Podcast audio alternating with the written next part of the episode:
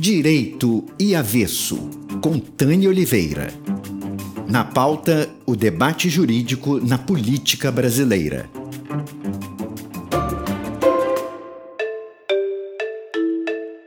Oi, pessoal. Eu sou a Tânia Oliveira, assessora jurídica no Senado e da Coordenação Executiva Nacional da Associação Brasileira de Juristas pela Democracia, ABJD.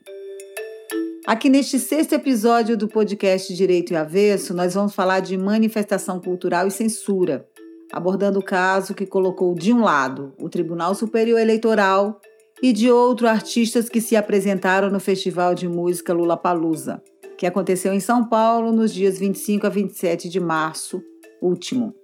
Vou conversar com o doutor Pedro Serrano, que é professor de Direito Constitucional da Pontifícia Universidade Católica de São Paulo.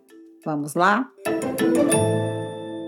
Em primeiro lugar, vamos tentar situar juridicamente os fatos.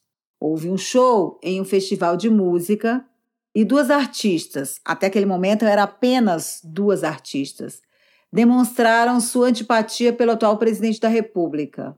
Ainda não estamos tratando aqui do fato dele ser ou não ser candidato à reeleição. Elas puxaram gritos contra Bolsonaro e a plateia respondeu. Uma delas pegou uma toalha na plateia com o rosto de outro pretenso pré-candidato, o Lula, e sacudiu por alguns minutos.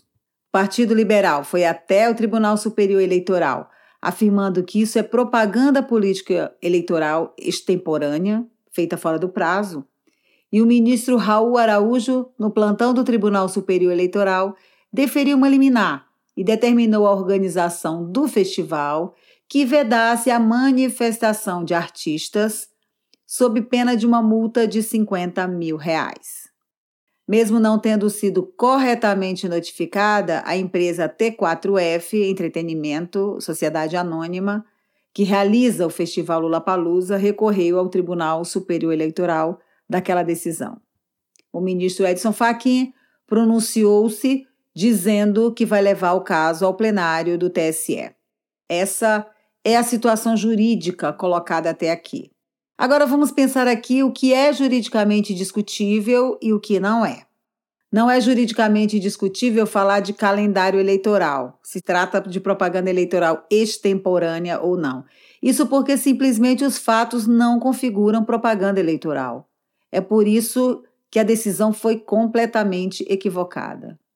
O Festival de Música Lula Palusa é um evento internacional que acontece no Brasil desde o ano de 2011 e certamente não tem qualquer interação com a política eleitoral. As manifestações referidas pelos artistas no palco não possuem natureza de propaganda eleitoral para os efeitos da lei eleitoral. Foram manifestações artísticas, políticas, sim, mas de caráter pessoal. A empresa que foi notificada não interfere no conteúdo do show dos artistas, que não foram contratados com a intenção de promover qualquer candidato ou influenciar na campanha eleitoral. Outro tema que acabou ficando em maior evidência é o da liberdade de expressão, e nesse caso atinge os próprios artistas e não a empresa que realiza o festival. E aí nós temos que relembrar que o tema da liberdade de expressão nunca esteve tão em voga no período pós-redemocratização do país como está nos últimos tempos, nos dois extremos. Por um lado, há quem esteja usando a liberdade de expressão para praticar ameaças às instituições, em claros atentados ao Estado Democrático de Direito, né? E aí, por outro lado, existe uma tentativa de calar críticas ao governo federal e manifestações de preferências políticas, como foi o caso aqui do Festival Lula Palusa, em que o Partido Liberal apresenta uma representação ao TSE impedindo que o tribunal impedisse o que considera propaganda eleitoral irregular pela manifestação de artistas em um palco. Pedro, do ponto de vista jurídico constitucional, a manifestação de artistas em show que mostrem seu apreço ou desapreço por um político pode ser considerada propaganda eleitoral? De forma nenhuma. A manifestação de artistas de forma a manifestar seu desapreço por qualquer tipo de candidato ou ideologia política, é algo que é inerente ao direito à livre expressão artística e de pensamento. É muito diferente de propaganda eleitoral. Propaganda eleitoral é um show, evento feito com a finalidade de divulgar uma candidatura. O Lula Palusa é um evento antigo, tradicional, que a juventude sempre comparece cada ano. Não é crível que se acredite, não é adequado que se acredite que ele foi um evento feito para realizar propaganda eleitoral, que não é o caso. E nem que a manifestação artística ou do público que lá estava fosse qualquer manifestação no sentido de fazer propaganda eleitoral. O que se fez foi um protesto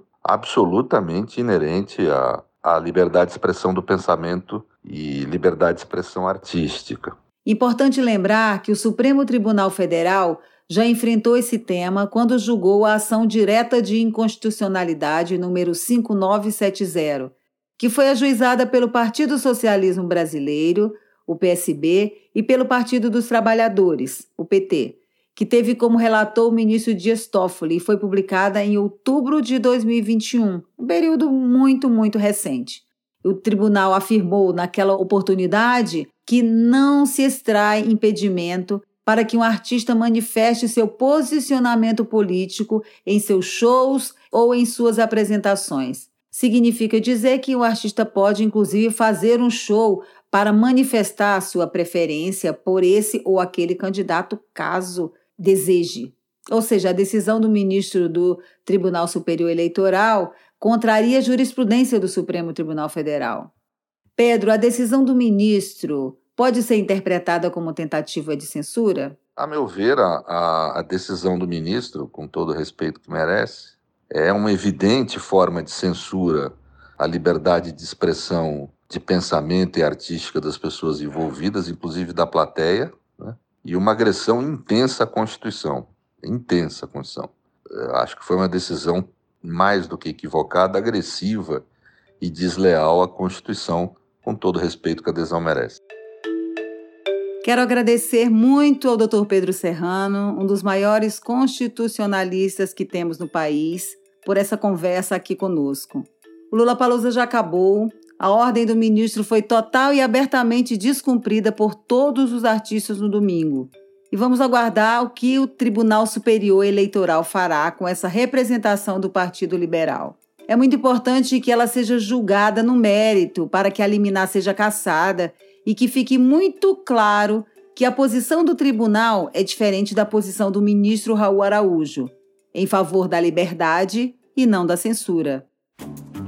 Direito e Avesso, com Tânia Oliveira.